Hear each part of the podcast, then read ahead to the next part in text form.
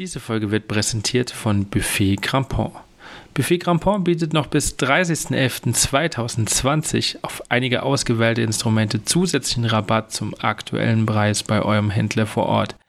Darunter sind zum Beispiel Schreiberklarinetten, B&S B-Tuben oder Hörner von Hans Heuer. Ein ganz besonderes Highlight ist sicherlich die MBX Heritage Trompete, mit der B&S letztes Jahr den Deutschen Musikinstrumentenpreis gewinnen konnte.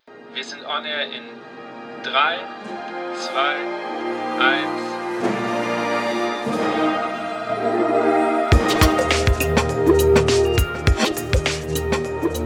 Herzlich willkommen bei On Air, dem Blasmusik-Podcast. Mein Name ist Andi Schreck und ich treffe mich mit Dirigenten, Komponisten, Musikern und Querdenkern aus der Welt der Blasmusik.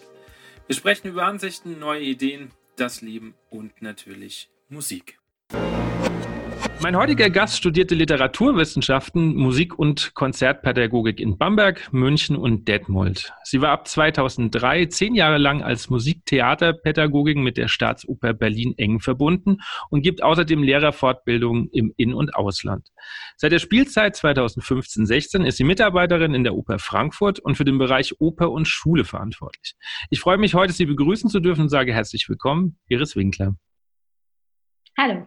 Iris, gleich die erste Frage. Was war das letzte Stück, also Musik, was du dir bewusst angehört hast vor diesem Interview? Also ich muss es, oder um die Frage so ganz, ganz richtig zu beantworten, müsste ich es ein bisschen sortieren. Aber wenn ich so ein bisschen weiträumiger äh, nachdenken darf, dann waren das Ausschnitte aus einer Puccini-Oper, nämlich Manolesco. Okay. Äh, rein aus, aus äh, Vergnügen oder zum Vorbereiten? Zur Vorbereitung tatsächlich. Ah, okay. Die Hörer werden sich jetzt mit Sicherheit fragen, Musiktheaterpädagogin, was muss ich mir da im Allgemeinen drunter vorstellen?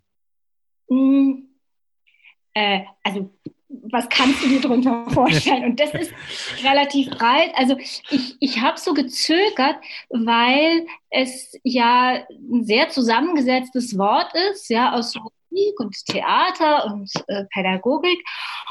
Und mh, mm, ich mache vielleicht den Umweg durch den Vergleich. Also relativ bekannt ist es, dass es Theaterpädagogen gibt, sowohl an Theatern als auch im sozialen Bereich und in den Schulen. Die ersten waren die Museumspädagogen und ja, so um die Jahrtausendwende begannen die Konzertpädagogen nachzuziehen und die Musiktheaterpädagogen, die führen so ein bisschen ein merkwürdiges Leben, weil es keine reguläre Ausbildung dafür gibt. Also ich beschäftige mich mit Oper und wir sind so wenig oder ich, wir, ja, ich habe so relativ wenige Kollegen, denn ich bin sowohl Musikpädagogin, also ich habe sowohl einen Wunsch, genau hinzuhören, mhm. was ja eher was vielleicht Kontemplatives hat. Aber ich habe auch eine große Freude daran, am expressiven, am körperlichen Ausdruck und da kommt das Szenische rein.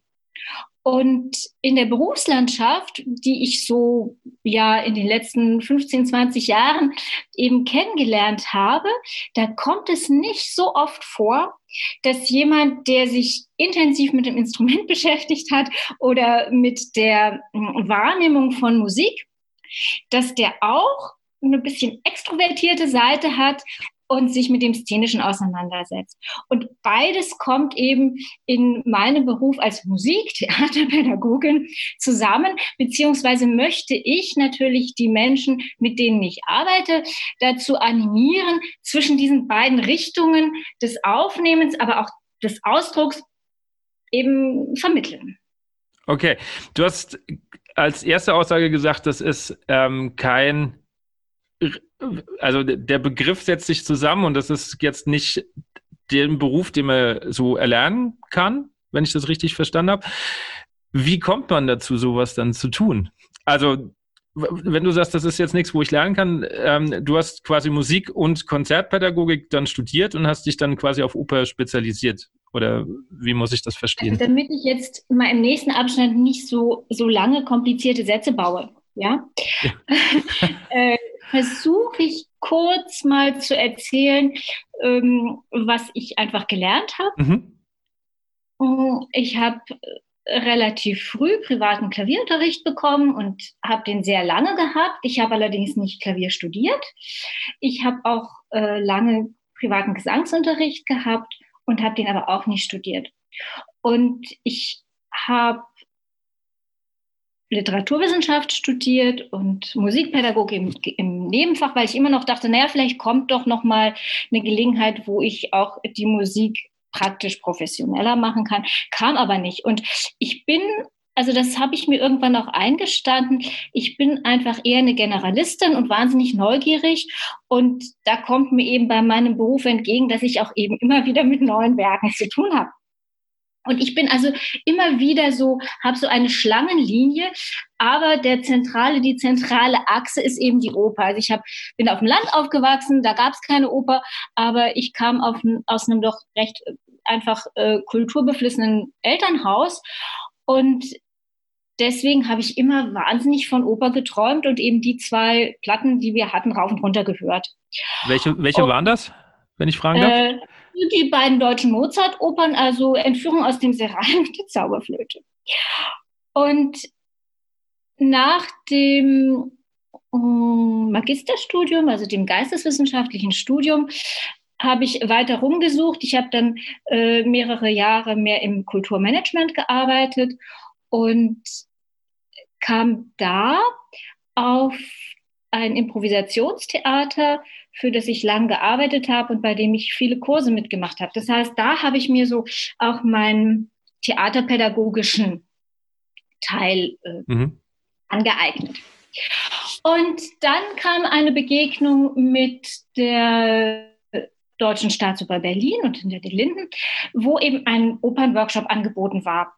Und das war ein beruflicher Coup de foudre, denn da wurde mit den sehr spielerischen Improvisationsmethoden, die ich durchs Improtheater äh, kennengelernt habe, wurden plötzlich Opern äh, sehr unbefangen, äh, ich sage mal bearbeitet, beackert, ja eben von Schülern, die überhaupt keine Erwartungen sonst hatten, was sie vielleicht als Opernsänger oder so können müssen. Die sind da einfach rangegangen wie an andere Sachen auch. Das ist natürlich unterschiedlich, aber ich war völlig, für mich war das doch eine gewisse Diskrepanz und ich fand das total spannend, weil es so Spaß gemacht hat.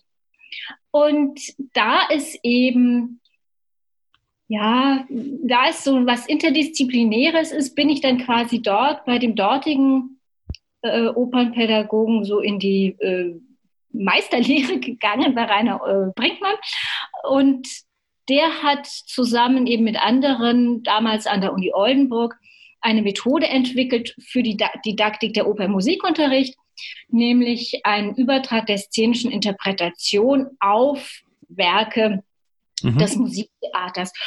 Und ich habe dann sehr schnell eben auch äh, in Berlin gelernt, diese Methode mit Schulklassen eben anzuwenden und dann da zehn Jahre lang unglaublich viel auch neue Formate heißt es ja bei uns immer entwickelt, eben über die Gruppen Schule und Oper hinaus. Das heißt, dass ich habe dann angefangen, das Prinzip der szenischen Interpretation zu übertragen auf das konzertpädagogische Angebot, also Orchesterprobenbesuche, eben vorzubereiten, nicht nur auf die Werke, sondern wirklich auf das Inter, äh, auf das ganz aktive und körperliche Geschehen, was in so einem Orchesterorganismus ist.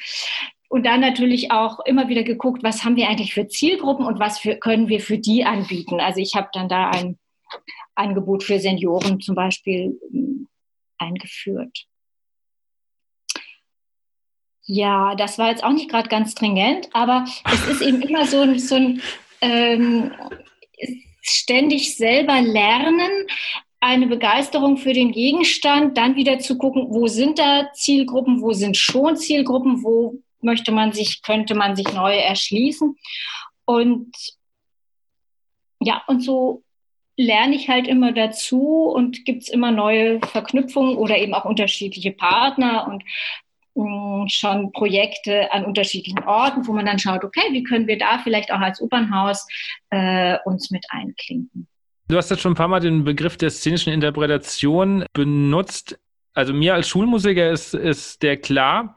Ich weiß noch nicht, ob, die, ob der jedem Hörer klar ist. Kannst du ganz kurz erklären, was szenische Interpretation meint? Also kurz erklären ist natürlich wieder so. Also, ja, also es ist ein, ein Nachvollzug durch Rollenspiele dessen also des Gegenstandes, mit dem man sich beschäftigt. Ja? Und das ist natürlich bei Opern insofern leicht, weil Oper ja schon Szene ist. Mhm. Das kann man natürlich auch auf andere Dinge anwenden, ja, also, aber muss ich ja jetzt nicht erläutern. Das heißt, also in meinen Workshops erspielen sich die, die da kommen, selber die Oper und kriegen durch das äh, Einfühlen in andere menschliche Rollen eine Bereitschaft oder einen Zugang zu der jeweiligen Musik. Äh, also diese Methode, das ist ja das Schöne an der Methode, die hat so ein klares Grundprinzip und das besteht aus fünf Phasen, nämlich erstmal, dass man als Gruppe zusammenkommt und sich ausgehend natürlich von den Themen und ähm, also der Atmosphäre, der Epoche und so weiter eines Werkes, so äh, damit vertraut macht, aber auch als Gruppe, damit, dass man jetzt nicht im Klassenzimmer ist, sondern sich anders begegnet und dann sucht sich jeder eine Rolle aus, aus einem Angebot an Rollen, Mehrfachbesetzungen, die ich äh, zur Verfügung stelle. Und dann macht man sich erstmal mit einer Rolle vertraut. Und dann kommt ein Teil, wo eben jeder, der da ist, sich in einer kleinen Gruppe wiederfindet und eine Szene aus der Oper zusammen improvisiert ich bin einfach eine Freundin von Improvisation, denn wenn man da was tut, dann kann man eigentlich nur was tun, was man versteht. Wenn man irgendeinen Text auswendig lernt äh, oder irgendwas nur nachahmt von außen, dann ist doch eigentlich die Gefahr, dass man das halt macht, aber nicht richtig weiß, warum und wozu. Mhm. Und es gibt natürlich immer wieder auch sozusagen im Wechsel dazu musikalische Elemente, also dass ähm, wir Musik hören, auf Musik bestimmte hm, Bewegungen gemacht werden, bestimmte Fragestellungen, sozusagen äh, Höraufgaben gestellt werden. Wir äh, gemeinsam auch gucken, wie, wo ist denn eigentlich unsere Stimme im Körper, äh, Ausschnitte aus dem jeweiligen Werk äh, singen. Und bei all dem geht es jetzt nicht darum, etwas zu trainieren und etwas so gut wie möglich äh, zu können, sondern die Frage ist eigentlich oder das Bemühen ist eigentlich, wie genau kann ich hinhören? Wie genau kann ich versuchen auszudrücken durch Gesten, durch Bewegung oder durch Sprache, was ich da höre, was ich da wahrnehme, äh, was das in mir andockt oder auslöst an Ideen, an Gefühlen. Und dann ist natürlich auch immer so ein kleines Moment darin, dass man sich das, was man da so ähm, herausfindet und improvisiert, dass man das in einer mehr oder weniger klaren Bühnensituation auch einander präsentiert. Und denn, also die Methode setze ich ja ein nicht, um Produktionen zum Beispiel mit Schülern zu machen. Ja? Mhm. Da ist es sicher auch hilfreich, aber ich bin ja an der Oper um Rezipienten mündiger zu machen. Mhm. Also es geht deswegen auch bei all diesen, äh, jetzt waren wir bei der dritten Phase, also Aufwärmen, Rolleneinfühlung, äh, szenisch-musikalische Arbeiten, immer wieder auch darum zu reflektieren, was habe ich da eigentlich gemacht, beziehungsweise, weil es einfacher ist, was haben die anderen da eigentlich gerade gemacht und was habe ich bei denen wahrgenommen? Und dann eben nicht zu sagen, oh, das war ganz gut oder, oh, sondern wirklich sich die Mühe zu geben, äh, ich habe bei dir gesehen, dass du da die Hand zugehalten hast oder äh, du hast die gar nicht ausreden lassen oder so. Also dass mhm. man auch die Wahrnehmung ähm, verfeinert und schult und auch merkt, wie viel man da eigentlich auch zu tun hat. Ja, also ja. wir glauben ja, könntest du von außen denken, ja, Opernsaal, da sitzen die halt alle zwei Stunden und es ist dunkel, so, nebeneinander, möglichst still. Aber wie viel man eigentlich als Zuschauer oder Zuschauerin einer Opernaufführung bewusst oder unbewusst wirklich leistet, mm, das ist vielen nicht so klar, aber das wird einem immer klarer. Und mhm. das ist beim Sport auch. Ja, also erstmal mag man vielleicht denken, aber letztlich ist natürlich die eigene Aktivität und die Möglichkeit, da auch für sich Entscheidungen zu treffen, die ist halt eine unglaubliche Chance. Und genau, also ich war bei dem Moment, dass es eben nicht nur darum geht, etwas jetzt zu leisten oder gut zu machen, sondern die Erfahrung zu machen, etwas miteinander zu tun und äh, sich mit auch aus anderen Perspektiven mal einer Sache zu nähern, darüber mit anderen sich auszutauschen, ist sozusagen die vierte Phase, die Reflexion, die aber die ganze Zeit eigentlich äh, ein ganz wichtiges Ziel ist. Und dann natürlich auch äh, muss das Ganze wieder einen Abschluss finden, ja, weil man begibt sich da in Rollen, die einem näher oder ferner sind und man erlebt ganz andere Dynamiken und äh, dann ist es aber auch irgendwann wieder vorbei, ja. Und das muss natürlich einen Abschluss finden und auch ein Lösen der Rolle, die man sich da äh, ausgesucht hat. Und dann ist es also so im Falle der äh, der Oper oder auch meiner Anstellung an einem Opernhaus halt so, dass das eigentlich wirklich erst ergänzt wird dadurch, dass die Gruppe sich die Oper anschaut. Also diese, diese szenische Interpretation soll ja auch ein Bewusstsein dafür schaffen, dass es eben Kunstformen gibt, die kann ich ohne einen, dass es einen Interpreten für mich gibt, kann ich an denen eigentlich gar nicht teilhaben, weil wer kann denn schon eine Opernpartitur lesen und gerade davon eine hm. innerliche Vorstellung, ja? ja, ja. So, und das ist eigentlich so in unserer Erfahrung der Clou, dass die Aufmerksamkeit gelenkt ist. Also wenn ich eben eine Rolle in der Oper gespielt habe, dann werde ich natürlich schon vor allem darauf achten, was, was erlebt die denn jetzt tatsächlich in der Oper?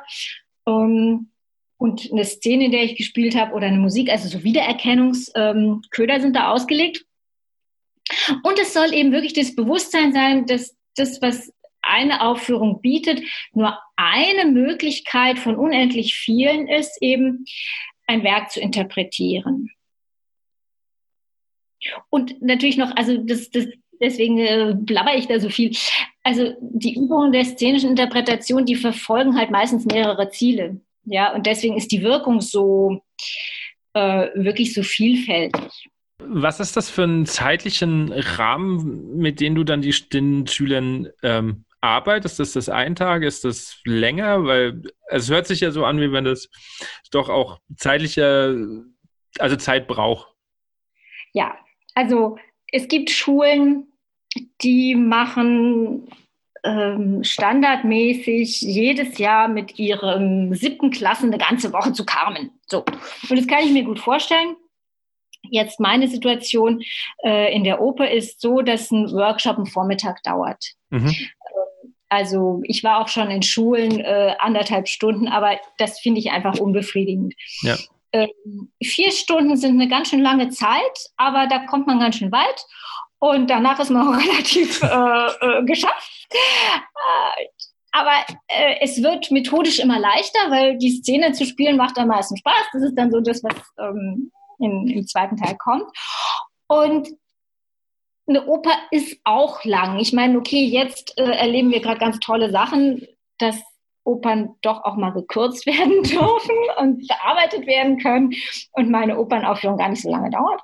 Oder Werke, auf die Bühne kommen, die äh, einfach auch mit anderthalb Stunden abendfüllend sind. Aber in der Regel braucht halt eine Oper schon einen gewissen Anlauf mhm. und eine ganz schöne Ausdauer. So. Ja. Und ähm, es ist halt ein Großwerk, ja. Das kann man äh, in anderen äh, Umständen kann man das auch ganz anders portionieren. Aber ich halt als ähm, jetzt zurzeit als eben Angestellte eines Opernhauses. Äh, ich habe halt das, sozusagen das ganze Tier. Ja, okay.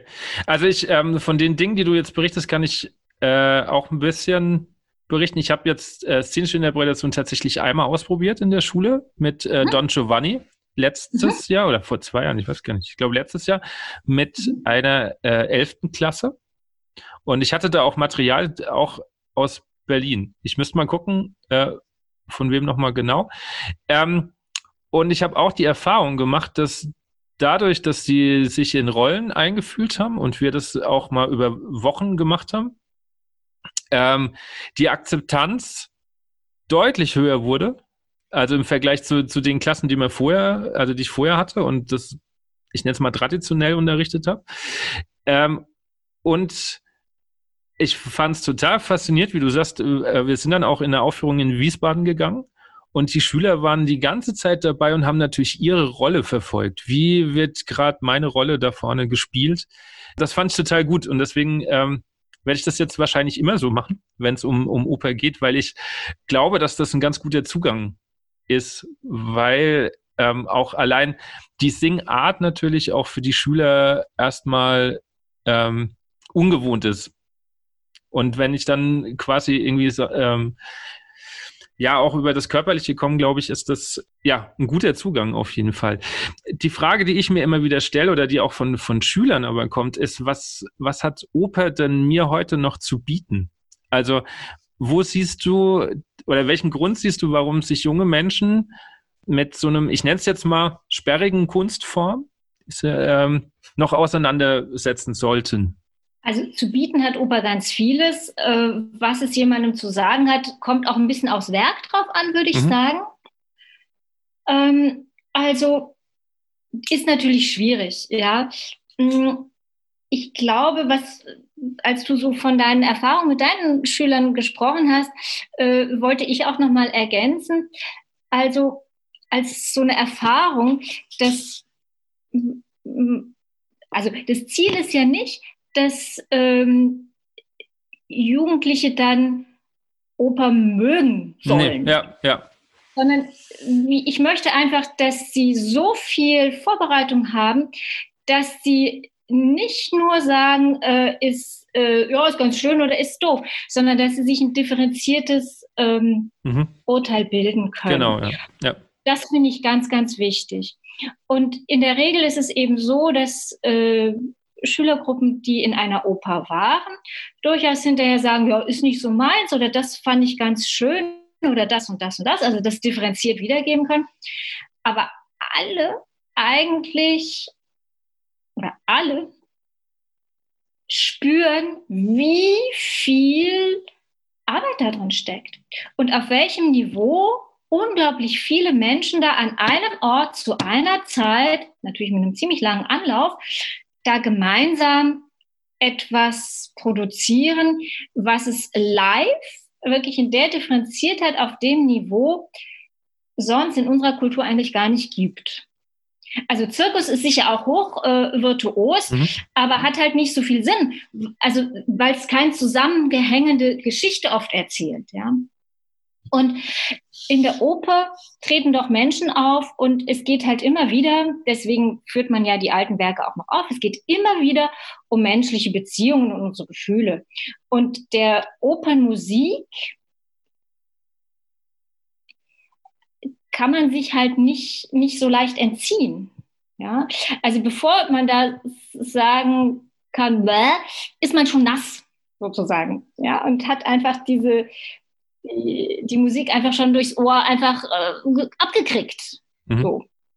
Und natürlich ist es noch Geschmackssache, aber äh, sie hat, sie ist einfach da und hat eine Wirkung. Ja. Also ich, äh, darf ich ein Beispiel aus einem anderen Gerne. Bereich? Also Gerne. wir haben mal eine Klasse gehabt, die zu einer Orchesterprobe kam und und dann haben die Orchestermusiker gesagt, oh, du, heute Vormittag ist eigentlich ein bisschen ungünstig, weil wir proben nur die, wir proben ohne Chor und ohne Sänger ein Mendelssohn-Oratorium. Und allein schon von den Accompagnato-Rezitativen ohne Sänger waren ganz viele Schüler einfach total mh, hm, berührt, weil das mal so eine andere, zarte, sanfte Musik war. Und der Live-Charakter, ne, der ist halt als, als sensorisches Erlebnis ist der halt nicht so leicht zu toppen. Ja? Und also um nochmal zurückzukommen auf deine Frage, was Oper bieten kann, die kann halt unglaublich viel bieten. Ja, und es ist halt ein fetter Block und deswegen ist es einfach manchen zu anstrengend und wie gesagt, nicht alles jedermanns Geschmack und jeder Frau Geschmack. Aber bieten kann es jedem unterschiedliches. Weil du gerade bei Orchesterproben warst, da würde ich gern später nochmal noch mal drauf äh, zurückkommen und jetzt erst nochmal so ein bisschen im, in, in, im Opernbereich bleiben. Wenn wenn es jetzt darum geht, äh, es steht jetzt fest, welche Oper aufgeführt wird, du willst dieses komplexe Werk jetzt irgendwie so ein bisschen runterbrechen für Kinder und Jugendlichen, wie gehst du vor? Also wonach suchst du? Was ist, äh, ja? Um, ähm, also es ist tatsächlich so, dass ich äh, eine Auswahl treffen kann. Also die Frankfurter Oper hat ja so ziemlich das größte Repertoire im, pro, pro Spielzeit und ich suche mir da ungefähr zehn Opern raus. Einmal liegt es an der tatsächlich auch am Bekanntheitsgrad von Opern. Mhm. Dann, ähm, ja, woran liegt Also es liegt dann schon einfach auch an den Themen und an den Geschichten.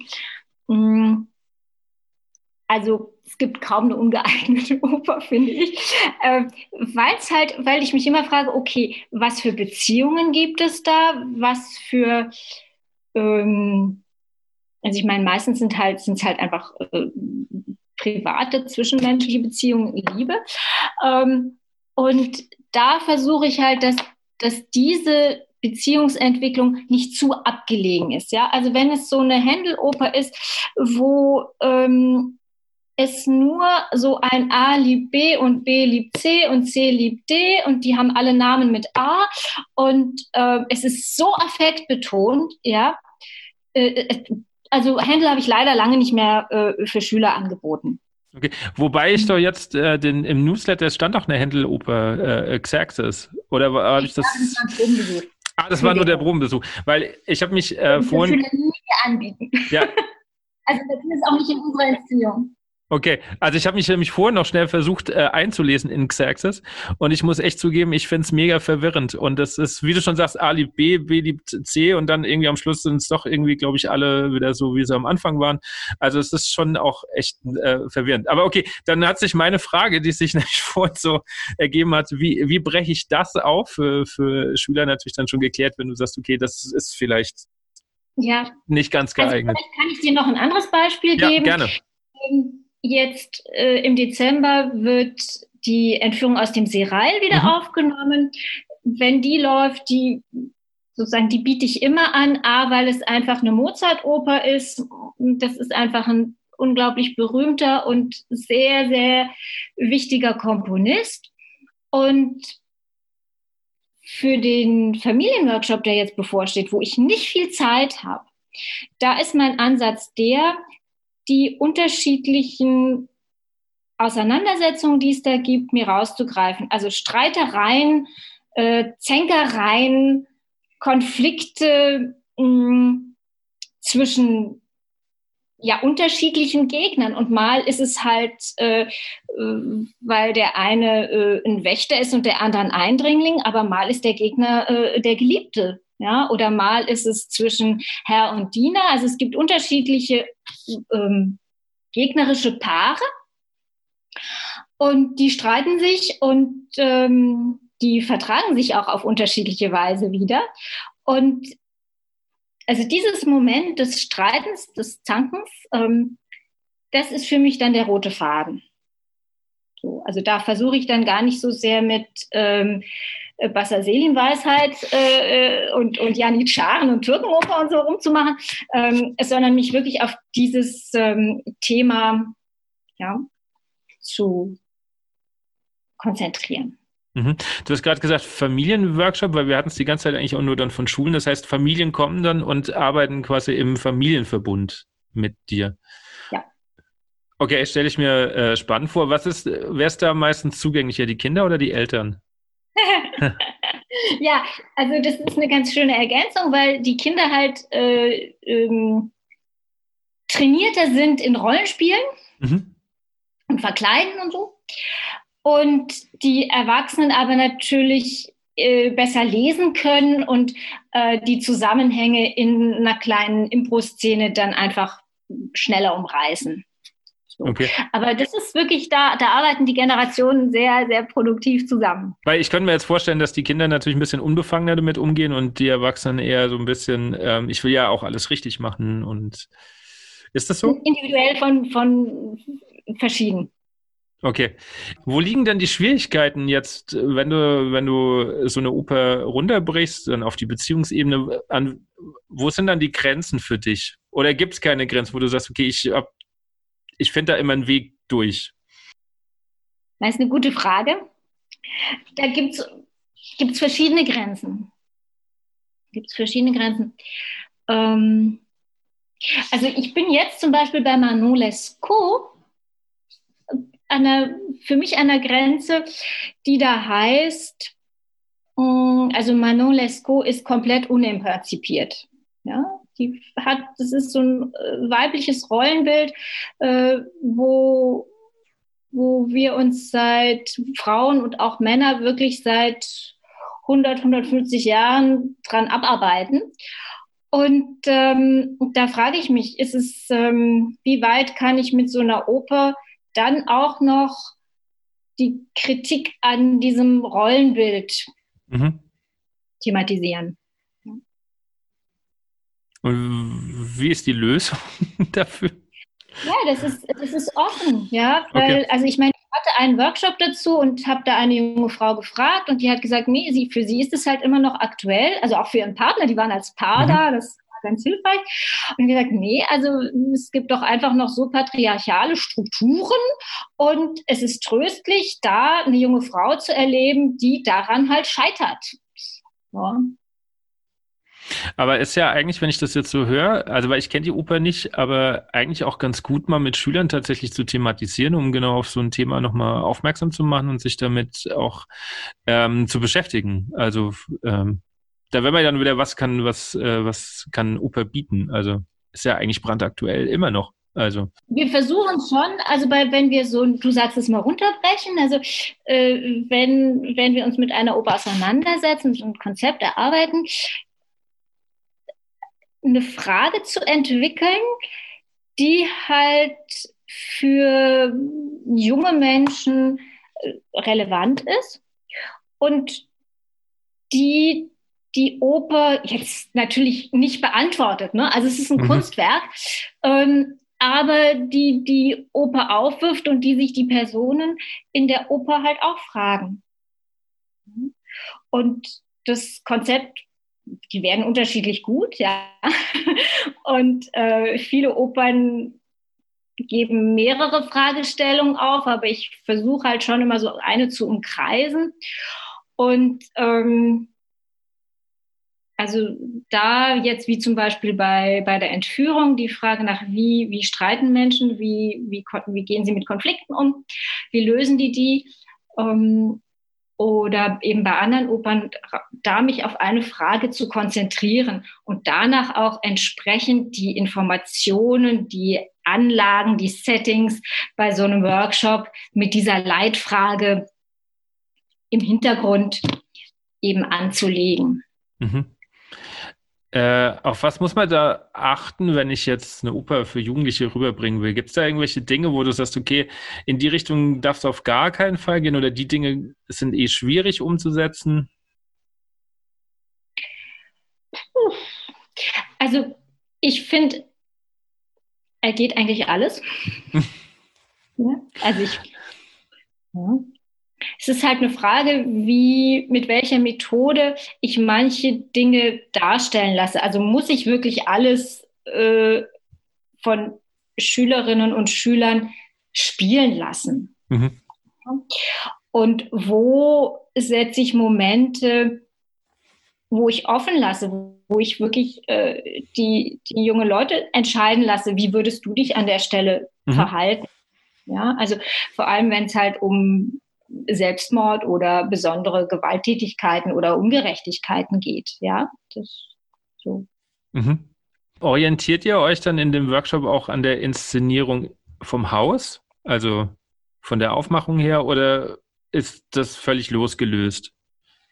Also mein, es ist erstmal losgelöst mhm.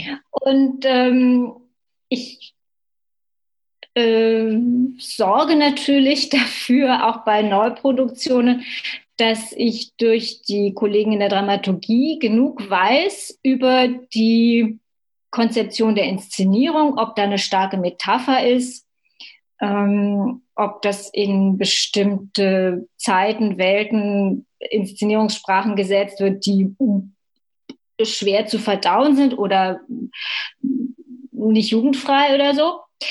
Aber also ich sagt da eigentlich nur wenig, wenn es eine Metapher gibt, die vielleicht einfach für Leute, die nicht geübt sind, sowas zu lesen, damit die da einen Aufhänger haben und nicht mhm. so viel also Kapazität einfach verschwenden, wenn sie in der Aufführung sitzen. Mhm. Aber also mein Ausgangspunkt äh, ist äh, Libretto und Notentext und okay. nicht die Inszenierung. Ah, okay. Die, die teilst du wahrscheinlich.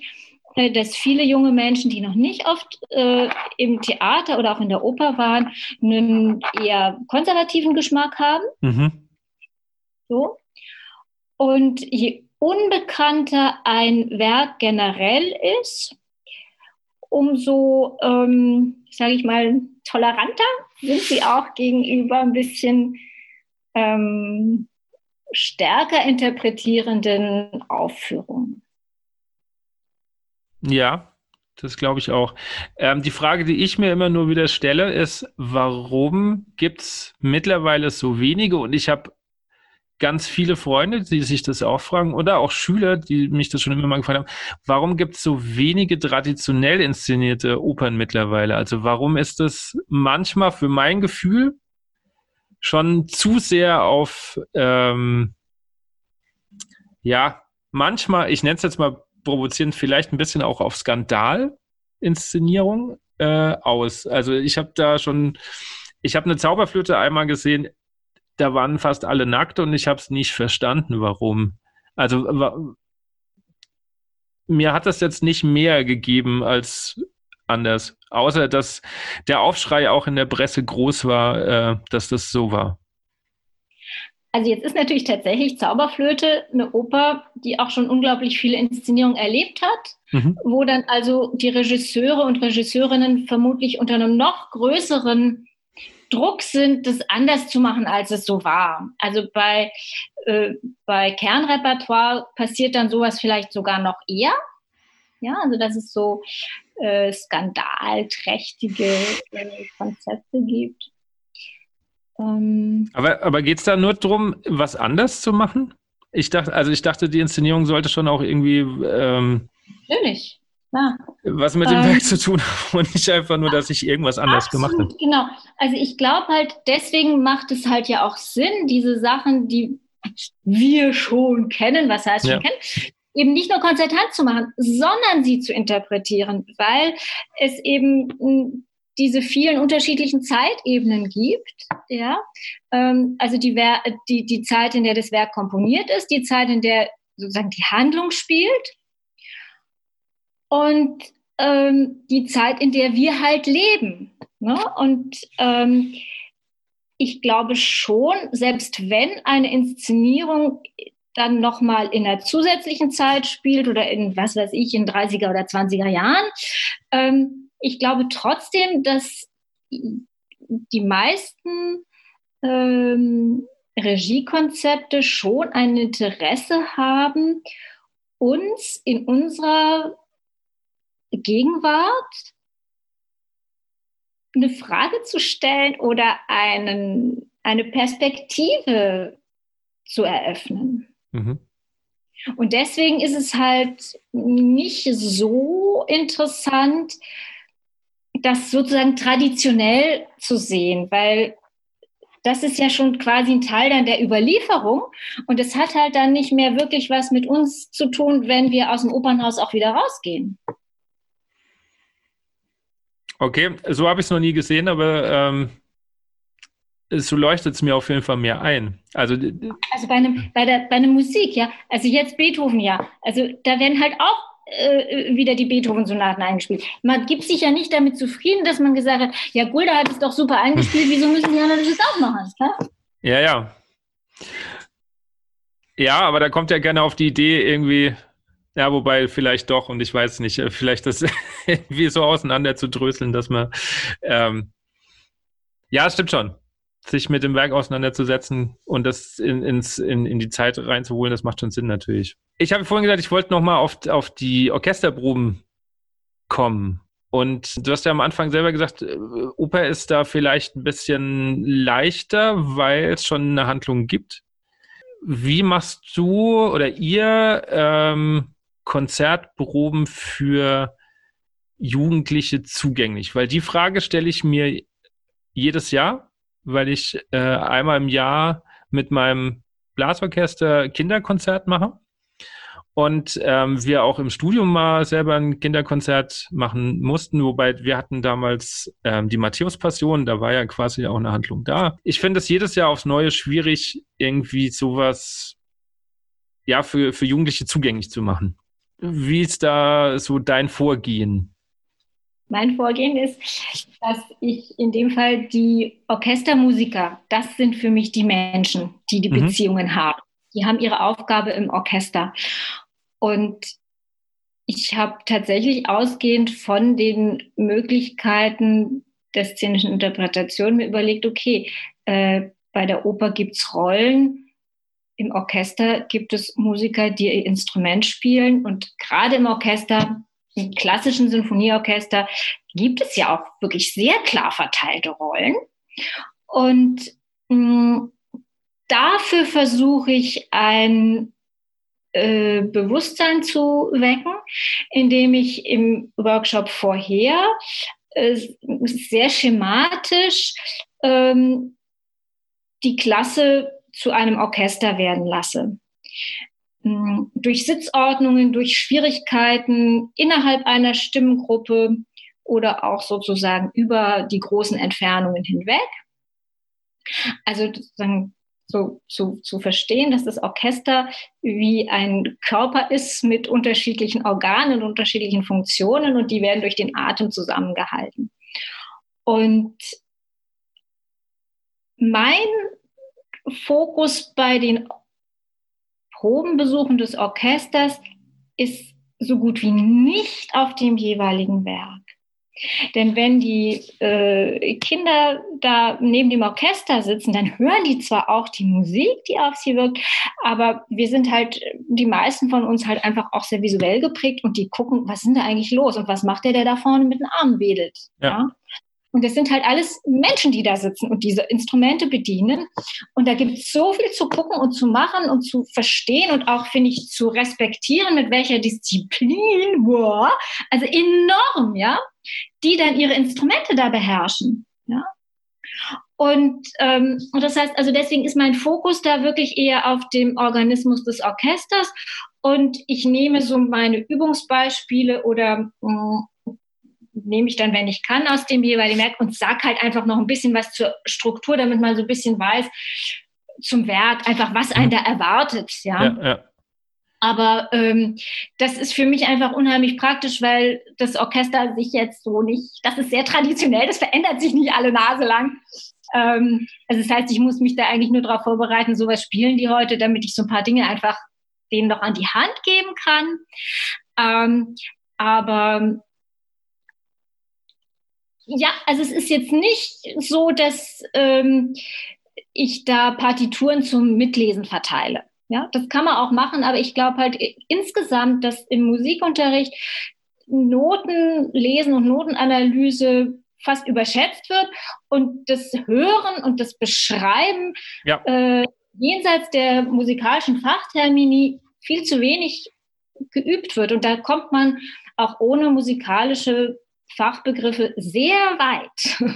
Ja, also da bin ich voll, voll und ganz bei dir. Also äh, äh, Noten lesen wird echt überschätzt. Also ich bin glücklicherweise an der Schule, die ähm, ab der fünften bis zur siebten Profilklassen hat, also mit Bläser, Gesang und Streicherklassen und damit das Notenlesen äh, quasi in dem Sinn nur notwendig ist, weil ich halt ein Instrument tatsächlich in der Hand habe und nicht weil der Musikunterricht jetzt Notenlesen vorschreibt, der Lehrplan, und ich dann irgendwie sinnloserweise irgendwie irgendwann mal sagen muss, ah, da steht ein G und dann steht hier ein E und sich jeder Schüler am Schluss fragt, warum machen wir das? Sondern ähm, da ist halt die praktische Notwendigkeit. Was ich aber trotzdem immer wieder feststelle, ist, dass über Musik sprechen einfach echt schwer ist für Schüler. Und da kommt ganz oft am Anfang, ja, das ist ein bisschen hoch, dann kommt, ist ein bisschen tief.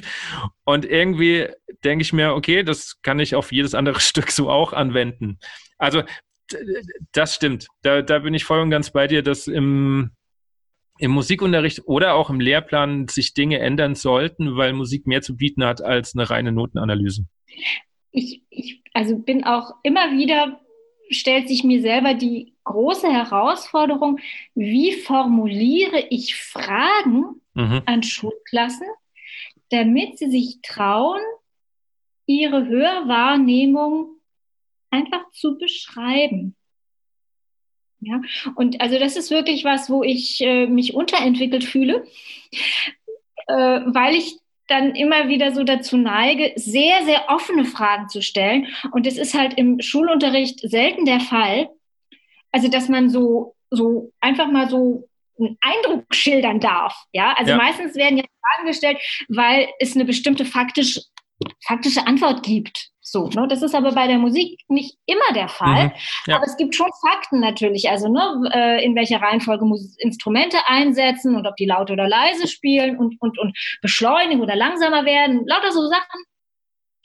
Ähm, aber ich selber tue mir da tatsächlich immer wieder schwer, äh, Fragen zu finden, bei denen auch diese Schnittmenge aus ähm, assoziativem und analytischem Hören angeregt wird. Also mhm. finde ich auch, auch für mich als ähm, äh, Pädagogin richtig tricky. Ja, also dem begegne ich jede Woche. Also ich habe jetzt angefangen, ich habe jetzt dieses Jahr wieder einen Leistungskurs und äh, die kriegen immer eine Höraufgabe von mir. Also ich gebe denen immer von Woche zu Woche ein Stück. Das kann alles Mögliche sein, wenn wir natürlich in einem Thema sind, dann auch eher spezifisch darauf. Und ähm, die sollen danach, also in der nächsten Stunde, immer drüber reden. Einmal natürlich assoziativ, aber auch so ein bisschen analytisch, also jetzt immer mehr, was sie lernen. Und auch da merke ich, gerade jetzt am Anfang war das immer so ein bisschen auch dieses, ah, was will er jetzt hören? Dieses Suchen nach der Antwort, was ich hören will und eigentlich will ich ja nur wissen, wie Sie das Stück empfinden. Das kann ja tatsächlich komplett unterschiedlich sein. Und das, und das geht ja auch nicht darum, dass sie plötzlich die Musik mögen, sondern sich einfach tatsächlich, wie du vorhin schon gesagt hast, einfach mal damit auseinandersetzen. Ja. Und da merke ich auch, dass mir manchmal noch die Fragen fehlen. Manchmal gelingt es ganz gut und manchmal ist es tatsächlich so, so offen, dass dann so ein bisschen rumgesteuert wird. Aber es wird, weil sie jetzt, glaube ich, auch langsam merken, dass es wirklich nur darum geht, was sie hören. Ich und, und nicht, was richtig oder falsch ist. Natürlich, wie du sagst, es gibt natürlich ein paar Parameter, die, die kann man schon abklopfen, aber es gibt auch Dinge, die sind einfach subjektiv. Dafür ist ja auch Musik da. Kommen wir noch ein bisschen zu, zu ähm, ja, was aktuellem. Äh, Corona ist ja auch gerade für die Theater ähm, sehr schwierig und äh, gerade heute ist ja auch, glaube ich, der Tag der Tage für, für die Kultur, ob jetzt wieder ganz geschlossen wird oder nicht. Wir hoffen es mal nicht. Wie, wie sieht es im Moment bei euch aus? Darfst du mit Schülern oder mit, mit äh, oder darfst du Workshops machen? Ich darf äh, Workshops machen, wenn halt jetzt Klassen nur mit zwölf Schülern wären, dann äh, und äh, Schüler wieder Exkursionen machen dürften, ähm, dann wäre das kein Problem. Äh, aber das ist halt, äh, ist ja auch verständlich. Ne? Also mhm. ähm, der, das Hauptgewicht liegt nun einfach mal auf dem Unterricht. Und natürlich wäre was anderes wünschenswert und belebend und sicher auch äh, hilfreich, aber das ist halt schwierig gerade zu realisieren. Ähm, also bei den Zielgruppen, die eben nicht schulisch sind, da, da fängt es jetzt behutsam wieder an. Wir haben auch bei uns im Opernhaus einen Beauftragten für Arbeitssicherheit und äh, mit dem sind wir wirklich so die Gegebenheiten durchgegangen, also unter welchen Bedingungen wir äh, eben sicher Workshops machen können. Aber das ist halt mit einem Klassenverband äh, schwierig. Und ich bin auch tatsächlich äh, mit meinen Workshops, die natürlich schon sehr körperlich sind und auch ähm, mit anfassen, ähm, da, ähm, da weiß ich noch nicht so richtig. Und es ist halt so, ähm, wenn wir jetzt wüssten, wie lange es noch dauert, ne, dann ja. wäre das Gefühl anders. Aber seit einem, über einem halben Jahr wussten wir das ja nicht und es ist immer so, entwickelt es sich weiter. Deswegen ähm, langweile ich mich nicht. Ne? Also ich äh, bin immer dabei, Dinge zu organisieren und vorzubereiten und dann sehe ich, aha, jetzt ist es so und da muss ich mich so und so anpassen.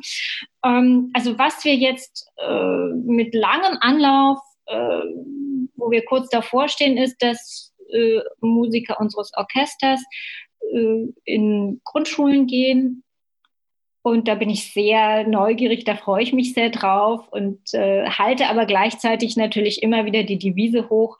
Äh, wir gehen da kein Risiko ein und äh, wir halten uns nicht nur an alle Hygieneregelungen, sondern wir versuchen auch da wirklich ähm, vorbildlich uns dran zu halten. Also weil es ist einfach, ähm, ich finde es ja richtig, sich an diese Maßnahmen zu halten. Ich mhm. finde aber auch einfach wichtig, dass wir nicht äh, erstarren und äh, da bin ich jetzt sehr, sehr gespannt und freue mich auch sehr drauf, wie das äh, läuft, dann mit ein, zwei Musikern jeweils in eine Turnhalle oder eine Aula.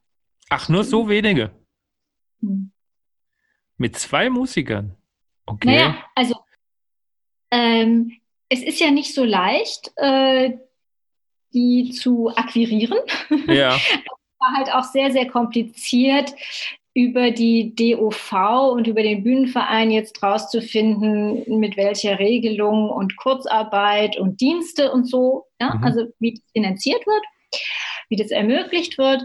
Und ähm, die Abstandsregelungen sind halt auch nicht gerade äh, so üppig. Mhm. Und ich bin jetzt einfach davon ausgegangen, äh, es mal nicht so kompliziert zu machen, sondern sozusagen eigentlich den Teil, den ich vor einem Orchesterprobenbesuch auch mache mit den Klassen und einer Instrumentenvorstellung, ähm, den jetzt einfach äh, in der Schule zu machen und so die Perspektive zu geben, das sind Musiker aus einem größeren Kontext und ähm, in absehbarer Zeit äh, könnt ihr dann auch die anderen drumherum wieder live erleben. So. Aber es ist ja auch so, also eben mit diesen Vorbereitungen bei den Konzertbesuchen, da habe ich dann auch immer in, im Idealfall eben zwei Musiker aus unterschiedlichen Instrumentengruppen, die ihr Instrument vorstellen. Und ähm, also mehr fände ich jetzt auch ähm, sozusagen okay. Überdimensioniert. Okay. Also ein Streit als Blasinstrument. Ja.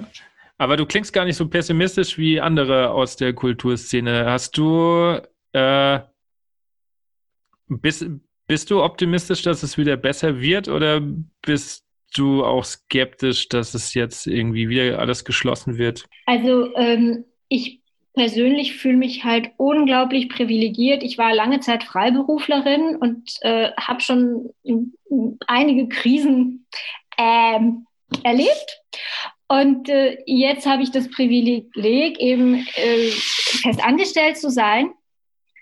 Und ist, äh, also diese, dieses Virus betrifft uns alle, es trifft uns alle unterschiedlich. Mhm. Aber da ich da in einer wirklich, wie ich finde, privilegierten Situation bin, brauche ich jetzt eigentlich nur Geduld. Und ähm, wieso sollte ich mir die Zuversicht nehmen lassen? Ich, also wir merken ja auch, äh, wie sehr unsere Besucher nach dem Live äh, nach der Live-Aufführung lechzen. Und dieses Grundbedürfnis der Menschen, das wird ja nicht nachlassen. Und äh, auch wenn man mit, äh, mit den digitalen Medien grandiose Dinge kann und auch viel auffangen kann, die anderen Bedürfnisse, die, die sterben ja nicht, ja, die verkümmern vielleicht, aber die sind bei anderen sowieso verkümmert. Also da reden aufregen. Ja. Ja. Ähm, da wir eben nicht wissen, was das alle noch, diese Krise alles noch so zutage fördert, bin ich einfach sehr, ähm, wie soll ich mal sagen, also ich, ich nehme das wahr, ich beobachte das und äh, ich möchte da nicht resignieren. Nee. Ja, ich glaube, resignieren wäre jetzt auch falsch. Was glaubst du, was das vielleicht angenommen, Theatern und so werden jetzt wieder zugemacht und vielleicht sogar länger als vier Wochen. Ähm, was, was glaubst du, was das vielleicht mit dem Kulturverständnis an sich macht? Auch vielleicht, also noch nicht mal gerade für unsere Generation, sondern eher für jüngere Menschen. Also ich, ähm, ehrlich gesagt, ich kann das immer noch nicht ganz glauben, dass die jetzt äh, den Kulturshutdown hier äh, beschließen, denn äh, in keiner der äh, sozusagen Veranstaltungen, Theater und so weiter, wo die Leute auf einem Sitzplatz sind, äh, war bis jetzt ein Hotspot. Ja, also das ist eigentlich ein hinterhergehoppelt. Das hat überhaupt keinen. So. Ähm, ein Gedanke, der mir so im Vorfeld äh, kam, als ich so wusste, dass wir uns heute Nachmittag unterhalten würden, und zu diesem ähm, altmodischen, uncoolen, so von Oper, was es vielleicht dass ich gesagt habe, also diese unglaubliche Pluralität, die wir haben, die hat ja auch ihr Gutes. Ne? Also mh, mm, es ist halt überhaupt nicht mehr selbstverständlich, dass Menschen in die Oper gehen. Mhm. Aber vielleicht ist es auch irgendwann wieder cool, was zu tun, was eben nicht alle machen. Ja, also so wie es auch bei den Tanzmusiken ja kam. Ne? Also ich ähm, irgendwann wurden diese alten Tanzstile wieder Mode. Und vielleicht ist Opern- und Bühnenkunst, die zum Teil so äh, elitär oder altmodisch wirkte, dass es irgendwann überwunden ist. Ja? Sie ist halt wahnsinnig kostspielig, ja, und dadurch hm. so äh, staatlich, auf staatliche Subventionen zum Glück hier angewiesen oder hat die. Das ist schon speziell, aber ähm, es ist ein solches, äh, nicht Alleinstellungsmerkmal, aber ich meine doch, also so viele Opernhäuser wie in Deutschland gibt es halt in keinem anderen Teil der Welt so dicht beisammen und dadurch kommt halt auch dieses unglaublich hohe Niveau. Und ähm, es, es bewegt sich ja was. Ne? Also es ist enorm, wie wir plötzlich bereit sind, äh, Partituren zu kürzen. Ja? Das ja. ist natürlich eine Frage der Epoche, aber plötzlich kommt da eine äh, doch eine gewisse Beweglichkeit rein. Und ähm, ja, also nicht nur Partituren kürzen, sondern ja auch äh, teilweise umschreiben. Also ich habe das jetzt in Nürnberg mitbekommen mit, mit dem Orfeo und ähm, habe dann auch den Bericht dazu gesehen, dass da tatsächlich jetzt auch umarrangiert wird. Das wäre ja, glaube ich, letztes Jahr noch völlig undenkbar gewesen, dass man sagt, okay, wir brechen auch den Orchesterapparat auf, kürzen, arrangieren das anders. Ähm, ja, vielleicht ist das tatsächlich ähm, was Positives, was da, was da passiert, dass es überhaupt denkbar ist, sowas mal zu tun. Ob man das immer tun sollte, ist dann die andere Frage, aber überhaupt die äh, Legitimation, sowas zu machen. Und damit vielleicht auch neue, ja, äh, neue Interpretationen oder auch neue Wege aufzuzeigen. Also es ist natürlich immer auch eine Standortfrage. Ich glaube, dass äh, die Zeit für die Weiterentwicklung von Kindermusiktheater gut ist. Die sind ja sowieso immer äh, progressiv, weil die eben mit, äh, mit einer sehr anspruchsvollen Gruppe zu tun haben und eine Flexibilität äh, mitbringen müssen. Und es ist halt schwierig, so für diese Schinken, dieses 19. Jahrhundert durchkomponierte Riesenorchester. Aber drumherum, also ähm, und, und selbst Verdi hätte wahrscheinlich zu der Krisenzeit auch gesagt, ja komm, dann machen wir es halt so. Ähm, also, und ich, ich wünsche natürlich nicht, dass das jetzt noch ewig lange dauert, aber ich glaube, so ein Umdenken, da frage ich mich eigentlich auch, wo findet gerade diese interdisziplinäre Debatte statt, was mit Musiktheater und diesen musealen äh, Musikinstitutionen, wo die sich eigentlich hinbewegen könnten durch diesen Schub der, des, des Schocks, also der echten, echten Schwierigkeiten. Ne? Was, also was, was glaubst du, wo, wo die sich hinbewegen könnten?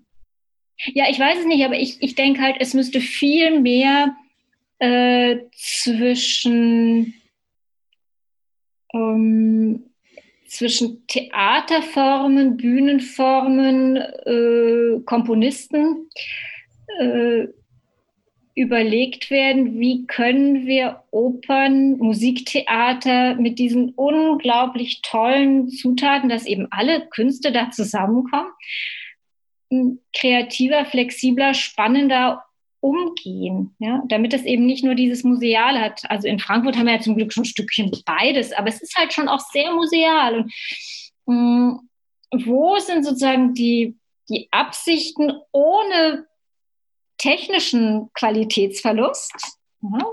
Also, also einfach zum Beispiel bei den, bei den äh, Musikern und den Sängern, ne, die sollen ja trotzdem bitte weiter so gut äh, ihr Instrument äh, und ihre Stimme äh, präsentieren können. Aber dass es halt nicht so starr ist und dieses Partien und jetzt, äh, ähm, also singe ich Carmen hier und Carmen da und möglichst traditionell, weil dann brauche ich mich für das Regiekonzept auch nicht weiter interessieren und so. Also nur, dass wir da aus diesen Schablonen mal so ähm, rauskommen und auch baulich, also einfach das so flexibler ist. Und also für mich ist diese Zeit, ich muss es gestehen, äh, ich bin einfach, seit ich hier in Frankfurt bin, mit den Angeboten unseres eigenen Hauses ähm, so viel zugange. Ja, also ich muss mir so viel bei uns anschauen. Und für mich ist jetzt die Zeit toll, weil ich entdecke ganz viele Bühnen und Vereine und Konzertformen, äh, die bei mir davor ehrlich gesagt unterbelichtet waren. Und das ist ja einfach toll. Also ähm, ja. Hast du da ein Beispiel, weil du sagst Konzertform, die, die jetzt vorher nicht so auf dem Schirm waren? Also ich war unglaublich äh, bewegt von dem 1 zu 1 Konzert.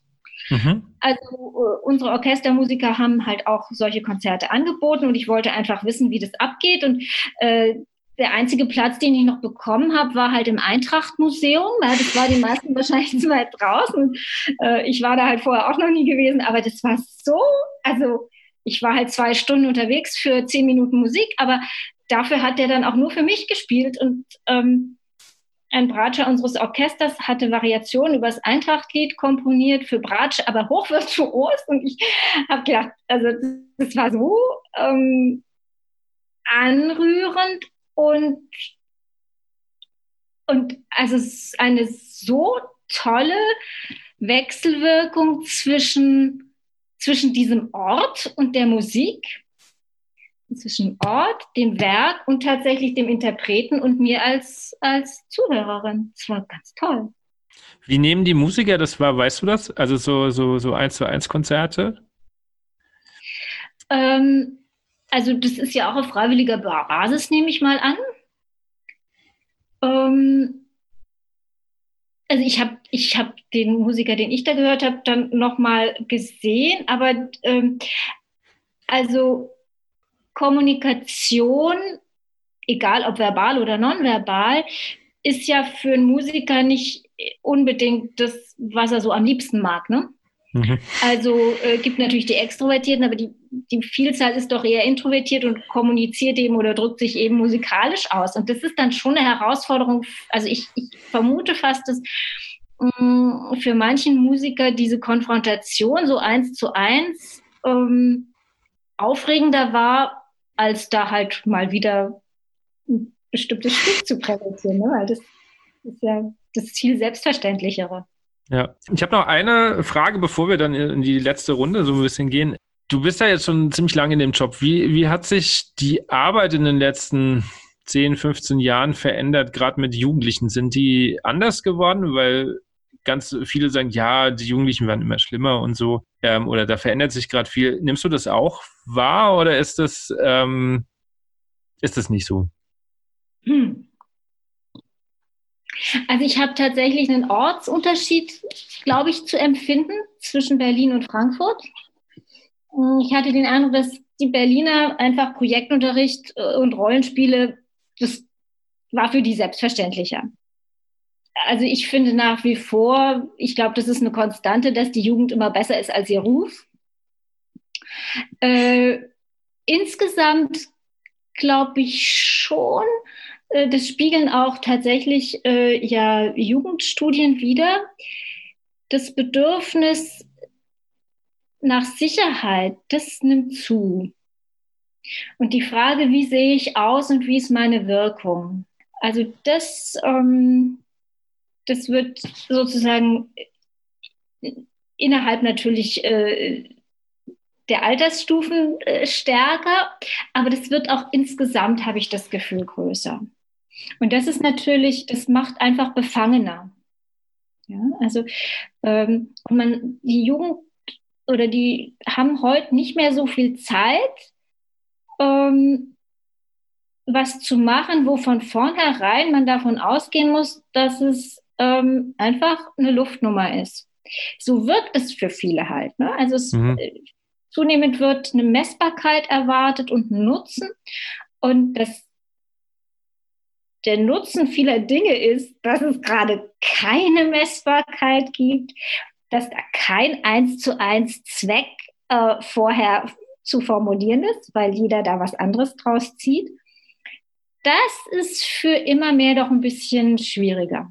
Hm. Aber sind wir da nicht, oder ist, ist die Schule da nicht gerade mit Schuld, weil es ja da immer ganz viel um messbare Dinge geht und wir ja quasi die Schüler auch dahin ja, erziehen, darauf zu gucken? Hm, also mich hat die Schuldfrage jetzt gar nicht so interessiert. Ich meine, das ist ein Wesen von Schule. Das war aber schon immer so, glaube ich.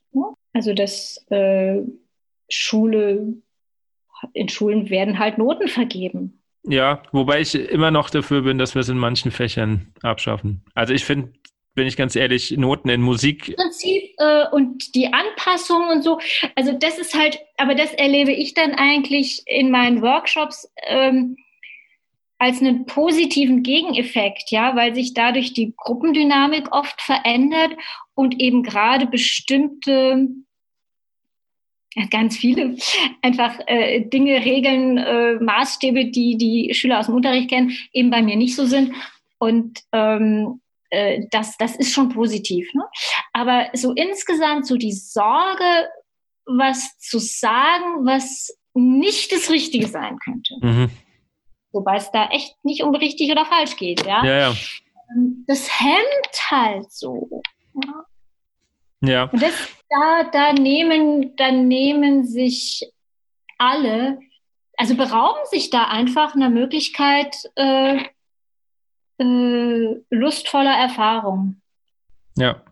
Ja, die Diskussion hatte ich jetzt tatsächlich auch mit, mit Kollegen, ich glaube gestern, vorgestern, also noch gar nicht so lange her, dass, aber genau das halt, dass wir Schüler ähm, tatsächlich in diese Rolle teilweise unbewusst drängen, dass sie das Gefühl haben, wirklich sich zum Beispiel nur zu beteiligen, wenn sie genau wissen, dass es richtig ist obwohl es uns oder mir geht es auf jeden Fall nicht darum, weil ich finde, die, die, wenn man das mal tatsächlich so durchdenkt, ist die Situation völlig absurd, dass ich Fragen stelle über ein Thema, das sie nicht kennen, aber erwartet, dass sie die Antwort wissen.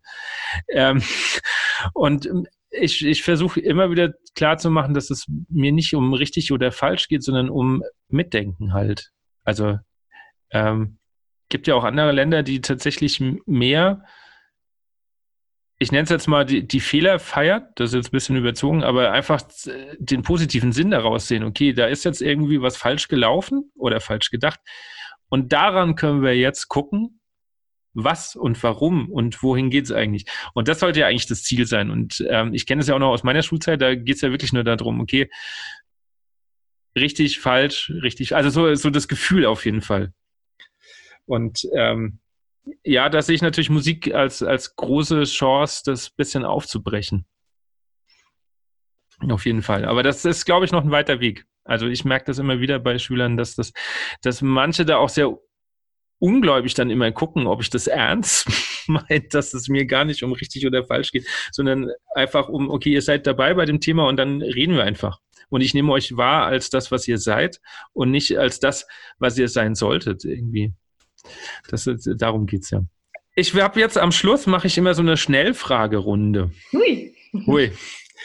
Gucken wir mal. Wir fangen mal ganz langsam an. Äh, womit kannst du am meisten entspannen? Mit Yoga. Ah, okay. Welchen Kinderfilm würdest du gerne einmal als Oper inszenieren? Uh. ähm, als Oper. Also mir sind jetzt gerade die Kinderfilme so weit weg, aber ein, ein, ein, ganz wichtiger Film ist halt für mich das Dschungelbuch. Mhm. Okay, w warum? Ähm, wegen den unterschiedlichen, wegen Balu und, und, und, ähm, und Bagheera. Okay. Ich merke, dass ich das Dschungelbuch zu lange nicht mehr geguckt habe. Also das sind einfach, also das sind einfach sozusagen die Elternfiguren, die ja. halt total ähm, komplementär und äh, Double-Bind-mäßig ähm, den Mowgli erziehen bzw. nicht erziehen. So. Okay. Stelle ich mir gerade spannend vor als Oper, aber ja, warum nicht? Ist halt schon quasi ein Musical. Also als Oper, ich weiß ja nicht. Aber als Stoff, so, als ja. Stoff. Okay. Äh, mit welcher Oper sollte man anfangen, gerade für die Hörer, die das jetzt hören und sich denken, oh, das, äh, vielleicht ähm, mache ich das ja mal. Wenn ich, also wenn man mit dem Thema gar nichts zu tun hat, was würde sich da eignen? Hm. Also generell sind halt Mozart-Opern wundervoll weil die Musik so, so spricht. Also die hat einfach so eine Qualität, ne? Die ist mhm. nicht nur expressiv, aber die ist so, so nachhaltig ähm, gut. Ähm, aber nicht unbedingt die Zauberflöte, weil die Zauberflöte doch sehr, sehr kompliziert ist. Ähm, aber Mozart-Opern, wenn sie auch gerade laufen, ähm, da bin ich sehr dafür. Hm, Verdi-Opern auch, einfach weil die Melodien so unglaublich ins Ohr gehen und weil da meistens ein schöner Widerstreit ist zwischen politischen und privaten Interessen. Das ist einfach oft sehr, sehr griffig. Und trotzdem einfach ähm, auch gerne meiner völlig entlegenen Oper, die aber einfach vielleicht auch eine Inszenierung hat, die richtig aktuell ist. Okay. Deine Lieblingsoper? ähm, also sofern ich überhaupt ähm, Top Ten mhm. ähm, zusammenstellen müsste, dann würde bei denen Wozzeck ähm, oh. ganz oben anliegen. Ähm, naja, und halt die Mozart-Opern und ähm, aber es ist tatsächlich so, also mh, oft wird die Oper, mit der ich mich gerade beschäftige, äh, nicht unbedingt gleich zu einer Lieblingsoper, aber von mir doch zu einem sehr geschätzten Werk. Okay. Gibt es eine Oper, wo du äh, sagst, okay, mit der würde ich mich gerne mal beschäftigen, aber es kam noch nicht dazu? Hm, nee, also ich, ich, hatte immer zum Glück ähm, Auftrag. okay, eine Frage habe ich noch. Welches Buch sollte man mal gelesen haben? Es gibt einfach so furchtbar viele, ja, und äh, jeden Mensch interessieren unterschiedliche Dinge und manche Bücher versteht man auch erst später. Ich sag mal ein Buch, was ich einfach äh, schon dreimal gelesen habe, Krieg und Frieden. Okay. Ganz schöner Wälzer. Ja, aber toll. okay. Abschließende Frage oder abschließende Statement. Deine Wünsche privat und für die Kulturszene oder Musikszene allgemein? Ähm, zuversichtlich bleiben und ähm, eigentlich glaube ich, ist die Krise eine gute Erinnerung daran, dass Kunst überhaupt die Krisenbewältigung schlechthin ist. Wenn wir rundum glücklich sind, ist Kunst zwar noch schön, aber vielleicht nicht mehr so notwendig. Und ähm, also ich finde, jeder sollte eigentlich so ein Stück weit Lücke haben oder Krise, sodass er wunderbar die Kunst auch für sich nutzen kann. Mhm. Okay, und für dich privat?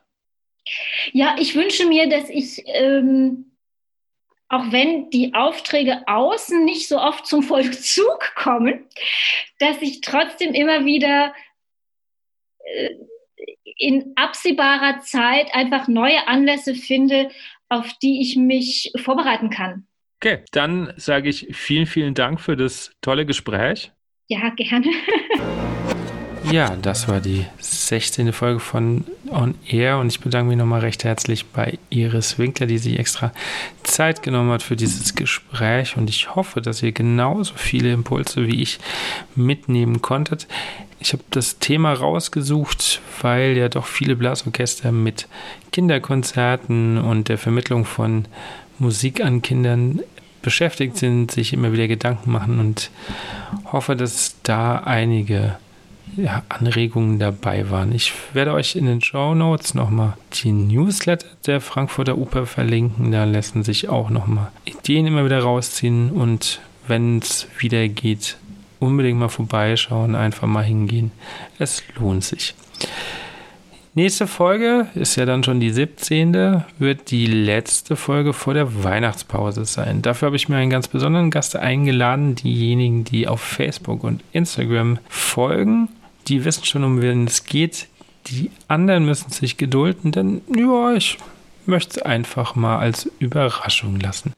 Auf jeden Fall sei euch gesagt, es wird eine sehr, sehr proppenvolle Folge. Wir haben ganz, ganz viel ausgetauscht, ganz viele Fragen geklärt, gibt einige Neuigkeiten auch zu berichten. Und ja, bis dahin könnt ihr nochmal alle Folgen, die es bis jetzt gibt, nochmal hören. Für die, die es noch nicht alle gemacht haben.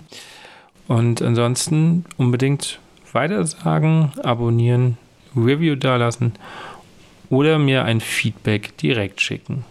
Dann wünsche ich euch noch eine gute Zeit